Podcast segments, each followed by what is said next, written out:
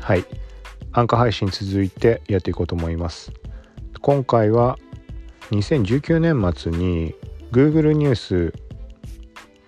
に掲載するのに申請が必要なくなった誰でもチャンスが得られる。要は普通に記事とかをブログで書いておくだけで Google の方で拾ってニュースに掲載される可能性がある、まあ、そういうふうに切り替わって今後は誰にでもチャンスがありますよみたいな。はい。でなのにもかかわらずっていう言い方がいいかわかんないけどそのもともとパブリッシャーセンターってところから申請をしてあのまあ承認される必要があったんだけどあのまあさっき言ったみたいにそこを通さなくても掲載される可能性がある。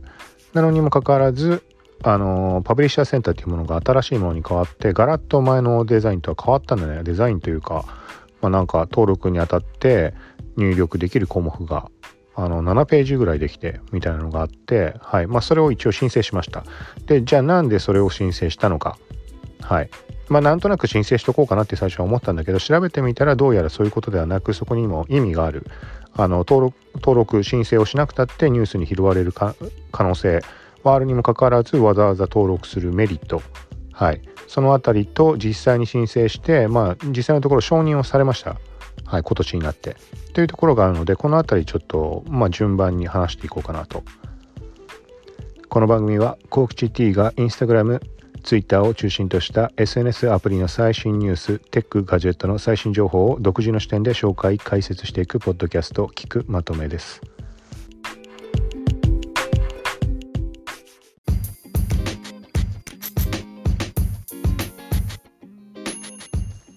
はい。ということで本題の方 Google ニュース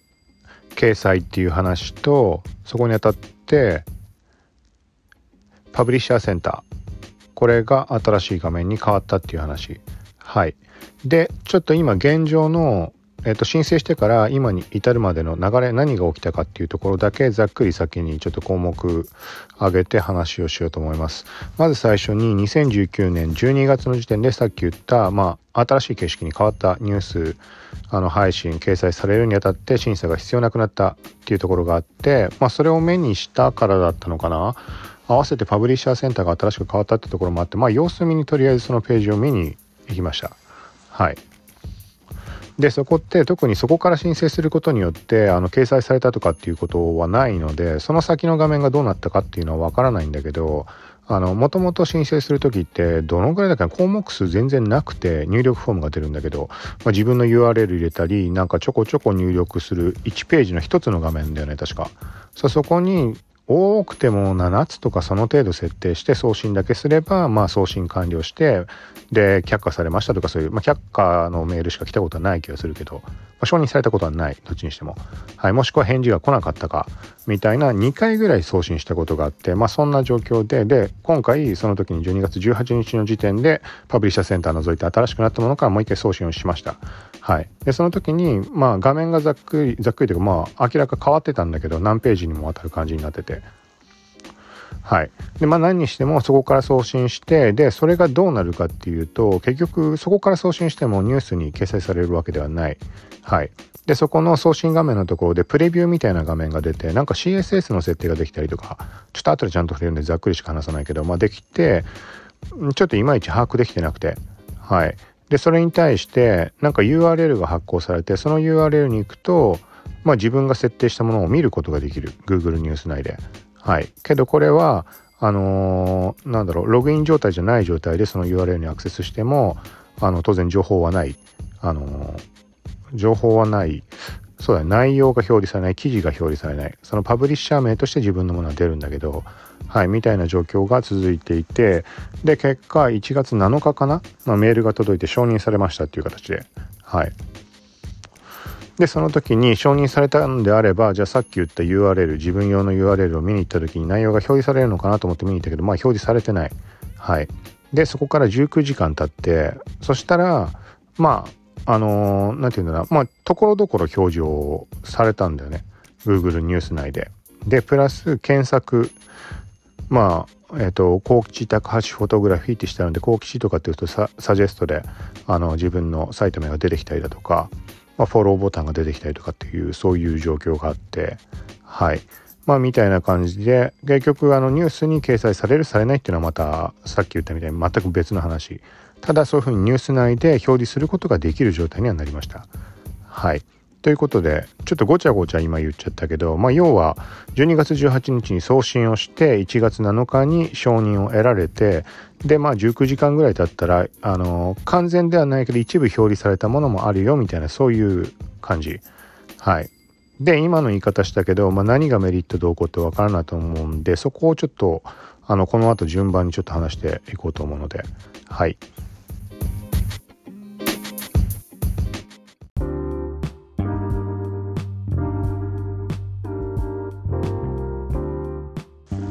はい。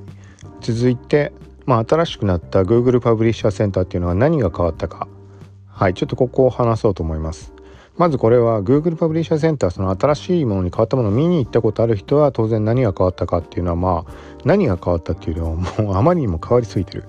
まあ、細かいところいろいろ設定できるようになってて。はい。なんだけどまあ7ページぐらいに確か7ページもないかな。まあでもなんか56ページとかそのぐらいはあって。でそれぞれ設定する項目があるんだけどまず1ページ目に関してはあのまあごくごく普通にあのサイトの URL 入れたりだとかあとは管理者のメールの設定したりとかなんかそんな感じかな。ちょっと今見てないけど、まあ、記憶のところになってしまうけど。で2ページ目に行くと、まあ、2ページ目というか 2, タブ目というかはい行くとあの表示するしたいコンテンツの設定ができるようになってる。前はそんなものなかったんだけどただ URL 入れるだけだから。そうではなくてなんかねいくつもなんかね RSS フィードだとか YouTube の再生リストを入れられたりとかそういうのが枠が用意されてて自分で任意で増やせるんだけど。はい。でまあ自分で実際にやったのってまあ例えばあのブログ内のカテゴリー分けしてあるところのフィード。インスタグラムのニュースだけ表示されるカテゴリー。とか Twitter とか SEO とか。まあニュース関連全般を集めたフィード。そこら辺を設定した上で YouTube っていうのがあったから YouTube の再生リストインスタグラムのやつを試しに入れてみたんだけどそしたらそれも取得されてなんかそこに追加できるような感じ。はい。で今追加とかそういう形でまあ何種類か56種類ぐらい追加したっていうのは伝わると思うけどこれがどういうことかっていうと何のためにやってるか。これがじゃちょっと最初分からなくて。でまあそれを設定した上で何個かページ進んでってみたいななんかね CSS の設定とかができるんだよね。でプレビューの画面が出る。スマホ表示でどういうふうに表示されるかみたいな。で、まあ、そこからしていまいちよく分かってなくてそれ表示の確認ってどういうことだみたいな。はい、そしたらこれまあ冒頭で触れたみたいにその実際に何だろうそのニュース掲載にあたっての申請して承認されたこととかっていうのがないので過去に関してはわからないけど今言った項目を設定すると Google ニュース側にそのパブリッシャーとして表示される時ねまあ自分専用のページみたいなのができるんだけどあの URL 発行されるって冒頭で触れて何ていうのログインしてない状態だと他からはなんか記事が見えないとかなんかそんな話。はい。まあ、要はそこで表示される時用のプレビュー。でなおかつそのいくつも RSS フィードとかを登録したそこに関してはあのページ Google ニュース側のページでタブが表示されてそれを切り替えることによってさっき言った項目、まあ、Twitter のカテゴリーだったり、ね、インスタのカテゴリーだったり YouTube だったりとか、まあ、話したと思うけどそれが切り替えて表示できるようになります。はい、だからこれが昔からあったものなのかどうなのかはわからない。ただ前からあったんであればメディアとか普通に Google ニュースに上がってくるようなメディアとかのその何て言うの？Google ニュース内のページに行った時に使ってる人いそうなものなんだけどいないんだよね。人というかその企業ねメディア。大手のところたくさんあるじゃん。ニュースメディア IT メディアとかでもいいし日経とかでもいいし。そういうとこはねざっくり見た感じ使ってるとこがなくてその機能があるんであれば当然使った方がメリットじゃん。だって YouTube とかやってる企業だったらだろうから YouTube も出せるわけでそこで。ってすごい話だと思うんだけどだからやってないからまだ知られてないのかもともと出たニュース12月末に出たその新パブリッシャーセンターの話の時って海外から対応で日本は対応してないみたいな話だったらね。まあそうは言ってもあの通るんじゃないかなと思ってやったら通った。だからまあ試してない企業も含めてが圧倒的に多いっていうだけなのかちょっとそこは分からないなとも言えないけど。何にしてもそのメディア側で出てないっていう状況があるからなんか悩ましいというか判別難しいところであるんだけどまあ俺自身がやったものに関しては、まあ、とりあえずそのさっきそのプレビュー画面とかが出て CSS も設定できるみたいなところがあったんでまあそういう表示になるっていうのは分かってる。で発行された URL に関して自分の Google アカウントでログインをして見に行くとそこではタブ表示されてもう完全な完成形として自分が設定した通りに表示されるようになってます。はいでただしそこに関しては例えば承認される前の段階はもちろんそうなんだけどその URL に非ログイン状態でアクセスした際っていうのはそのパブリッシャー名の設定したちょっと後で話すけどロゴロゴとかサイト名とかは表示されるけど記事にあたる部分下の部分に関しては空っぽであの、まあ、情報がありません的な表示になってました。はいっていう状況で、まあ、これはだから承認された段階で反映されるのかもしくは結局誰にでもニュース掲載のチャンスがあるって言ったみたいにパブリッシャーセンターで承認されたから表示されるわけではニュースの方はないわけじゃん。今言ってたのはパブリッシャーのページの話なんだけどそれとは別にニュースの方に流れてくるかって言ったらそれ別の話だからっていうのがあるのであのそのパブリッシャーセンターの登録今話したいろんな項目設定したタブがどうこうとかっていう設定はできるけど実際にニュースに掲載されなければそこに表示されないのかどうなのかみたいな疑問がまあとりあえずあって。はい。でまあ約20日ぐらい経って2020年の1月7日に、まあ、承認されました。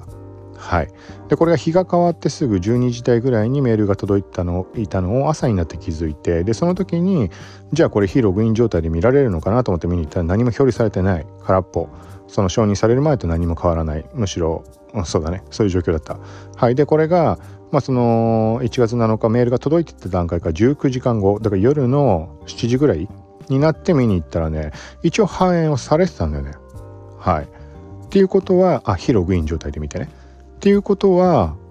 まあ今、今話しただけの段階で言うとって話になるけどってことはニュースに取り上げられなくてもじゃあその自分のパブリッシャーページ自体は持つことができるんだなっていう話になるじゃん。はい。まあ、そうも捉えられるんだけどでここでちょっともう一個悩ましいのがそこで表示されたのがなぜか YouTube のタブだけなんだよね。さっき言ったみたいに自分のブログの Twitter とかインスタとかニュースとかの RSS フィードも登録してるわけでしょ。であのプレビューの方 Google ニュースに自分のアカウントでログインした状態で見に行った時っていうのは全タブが表示されてる例えばまあ5タブあったとしようそのうち1タブが YouTube だったとして YouTube の動画がずらっと並ぶってことねはい、でそれ以外はブログの RSS だからブログのタイトルと、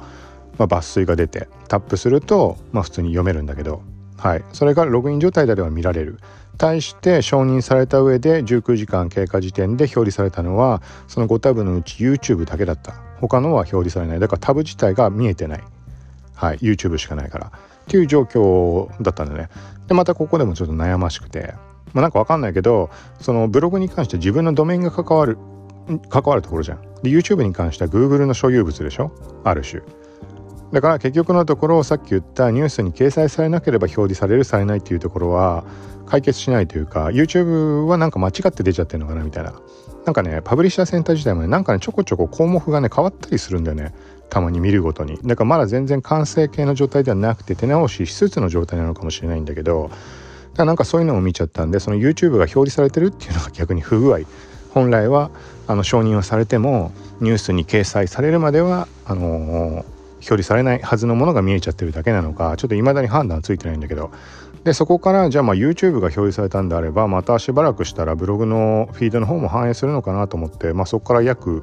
まあ、1日もう経ったのかな。経ったんだけど変化がなくて途中で1個変化あったのはあの YouTube も消えてしまった。もう空っぽになってしまった。はい。っていう時間帯があってあれと思ってパブリッシャーセンターの方を覗いてみたんだけどそしたらパブリッシャーセンター側のあのプレビューの画面でも YouTube は空っぽになってたんだよね。でコンテンツの設定で YouTube の URL 再生リスト入れてあるとこはちゃんと入ってるんだけど。はい。っていう状況でなんかあの逆に不具合で 表示されちゃったものがじゃあ消えちゃったのかなって。だから本来は承認されようが見えないのが基本、うん、なのかなって思いつつ何時間か経ったら今度はまた YouTube 表示されたんだよね。そう。っていう状態でまあ今現状に関してはだから YouTube だけしか出てない状態かな。うん、だからでもこれに関してはだから結果的にどれが正解かって今わからない。だからブログの記事が1回でも表示されることがあればでその後もし消えたとかっていうんであれば単純に不具合の可能性があるじゃん表示的な。そう。でも1回でもそれが確認が取れれば要はそういう形式でいこうとしてるっていう可能性が強くなってくるんででここで何を言いたいかっていうとこの Google ニュースアプリに自分の SNS アカウントを持つことができるみたいな話なんだね。捉え方次第なんだけど。これ Google ニュースに関してはフォローボタンってあって俺全然 Google ニュースって見ないしアプリなんか使ったことなかったからよくそれもあって根本的なところが理解できてなかったんだけど、まあ、フォローボタンがあって今現状自分のアカウントでフォローしてる1人しかいないけどフォロワー数も出てる1って今出てる状態。はい。なのでこれは例えば今までで言うとブログの記事を書いた時でもいいし SNS の発信でもいいしインスタフォローはこちらからとか YouTube フォローはチャンネル登録はこちらからとかそういうのを書いたりすることって、まあ、いろんなタイミングであると思うんだけどそこと合わせて Google Google をフォローはこちらからみたいな書き方ができるなっていう。これ結構ねすごいことだと思うんだよね。あのちゃんとブログの方はもちろん整備してやっていくべきことではあるんだけど俺の場合だともうカテゴリーがごちゃごちゃになりすぎててであの何て言うんだろう。ね、その目立たせたいカテゴリーに関して例えばトップページに表示するとかっていうのもいろいろごちゃごちゃいじらないとあのできないじゃん。さっくりこうね決めてやることちょっと難しいから。ってなった時、まあ、今の俺が話したみたいな状況だと特にねあの助かるんだけど Google ニュースさえ見てもらえればあの絞ったものを設定できる、まあ、さっき何回も触れてるように Twitter のタブインスタのタブ自分のブログのね SEO のタブとか用意してそこになおかつ YouTube の再生リストも入れられる。ってなるとあのなんていうか簡単にもう整理した状態で他の人に見てもらえる。でなおかつ見てくれる人に関しても Google ニュースとか使ってる人であればその UI 慣れてるだろうから例えば日経だとか IT メディアでもいいしえーとまあ、なんだろう。何があとあるか分からない。例えばあるか分からないけどバズフィードとかもそうだし各メディアそのパブリッシャーのところをフォローして使ってる人だっているわけじゃん。その Google ニュース上で。だからもう見慣れてる UI の状態でまあ俺自身で言えば俺のブログを見てもらうことが可能になる。記事を Google ニュース上からフォローして読んでもらうことが可能になる。はい。でフォローしてるってことはこうはっきり機能知らないかあれだけどなんか自動でこうフォローしてるものが表示されたりとかっても当然あると思うしはい。っていうのはすごいこれはもし本当に表示されるんであればだよ。ニュース掲載されなくても。であればこれすごいことじゃないかなと思って。でこの話題ねいくら調べてもね出てこないんだよね。日本も対応するよう日本もじゃないあの、ニュースが誰でも掲載されるチャンスが出てきたっていうのを話に関しては12月に上がったんだけどそのニュース自体もあんまり大きく取り上げられてなくてでなおかつパブリッシャーセンターに登録してみたみたいな話もね一件も出てこない気するんだよね。はい。なんかそういう感じの隙間のところを狙って俺が調べて試行錯誤っていうところがあるからっていうだけなのかあとはわざわざそこの情報についてまだ漏らす段階には至っていない。要はねいろんな人に話して伝えちゃう必要ないじゃん。自分だけ得しといた方がいいっていう人もいるだろうし。はいだからそういうことなのかちょっと何とも言えない。俺自身も答えがまだ見えてないけど、まあ、何にしてもこれはすごいもしさっき言ったようにその SNS アカウントを持つみたいな感じの流れニュース掲載されなくてもその自分の記事は見てもらえるフォローさえしてもらえればっていう状況であったとしたらこれはすごいことなんじゃないかなと。はい。でここまで話して一応あいいか。ちょちょっと一回ここで区切って次のあのエピソードエピソードじゃない。なんかちょっと分割したいんで。はい。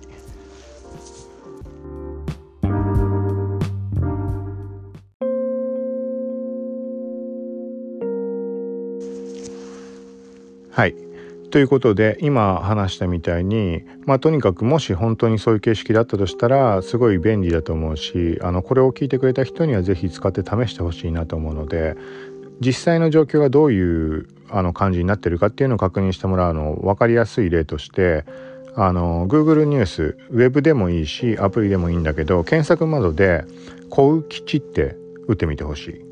はい、幸吉ってスペル普通に、まあ、このアカウントで書いてあるの読んであの見てもらえれば分かると思うけど、まあ、K-O-U-K-I-C-H-I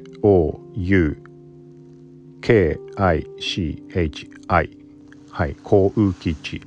これを打つとサジェストでもう出てくるんで幸吉高橋フォトグラフィーって。でちょっとテストも含めて幸吉高橋フォトグラフィーの後ろにインスタグラム新最新情報みたいなのも入れてみたんだよね。パブリッシャーセンターで。そしたらあの Google ニュースの方でインスタって検索してもあの出てくるようになったサジェストで。はい。これがなんか規約というかそういうの的にどうかちょっと分かんないんだけどテスト的に今そのままにしてあるのでまたあのインスタって検索してもらっても出てくると思う多分。はい。でなおかつそれはサジェストで出るんだけどサジェストに出たものをタップしなかったとして普通にエンターで検索をしたとするでしょそうすると俺の記事っていうのはニュースにはまだ引っかかってないんで検索結果には出ない。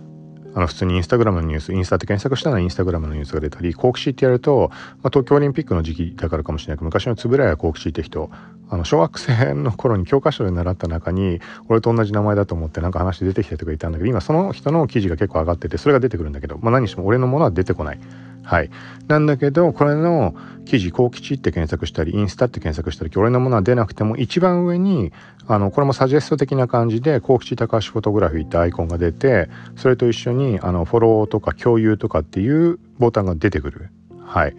だからこの時点で、この形式でフォローしてもらうことは簡単にできる。まあ、よくあるさっき言ったみたいなあのインスタでフォロワーこちらとかっていうのもそうだけどインスタグラムのアカウントは例えば〇〇で検索してくださいとか LINE アットは〇〇で検索って書いたりすると思うけどそういう使い方ができるんじゃないかなって Google ニュース内で好奇心で検索ってやればそれやってもらえれば今話した通りででそこから興味ある人はフォローしてフォローすることができる。はい。みたいな状況なので、実際の動きとか確認したいという人はそれを試してもらうと。で、まあ、何回も触れたように、現状は内容があの反映されてない。YouTube のみしか出てないんだけど、はい、これがまあね、時間経過で表示されるのかどうか分かんないけど、まあその辺りも含めてチェックしてもらったら、あのね結局例えばこれを聞いた人がさ半年後とかにもしこれをたまたま見つけて聞いた人がいたとしてでその時点でもうまだ反映されてないっていうことであれば他の俺の配信とかブログとか見れ見てもらう必要もなくあ反映しないんだなっていうふうに判断はつくと思うのではい。